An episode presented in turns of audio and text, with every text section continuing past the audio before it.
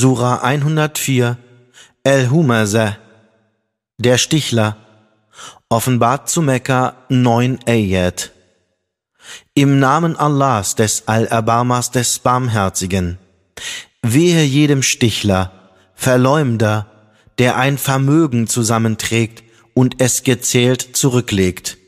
Er meint, dass sein Vermögen ihn unsterblich mache, aber nein, er wird wahrlich in El-Hutame geschleudert werden. Was lässt dich wissen, was El-Hutame ist?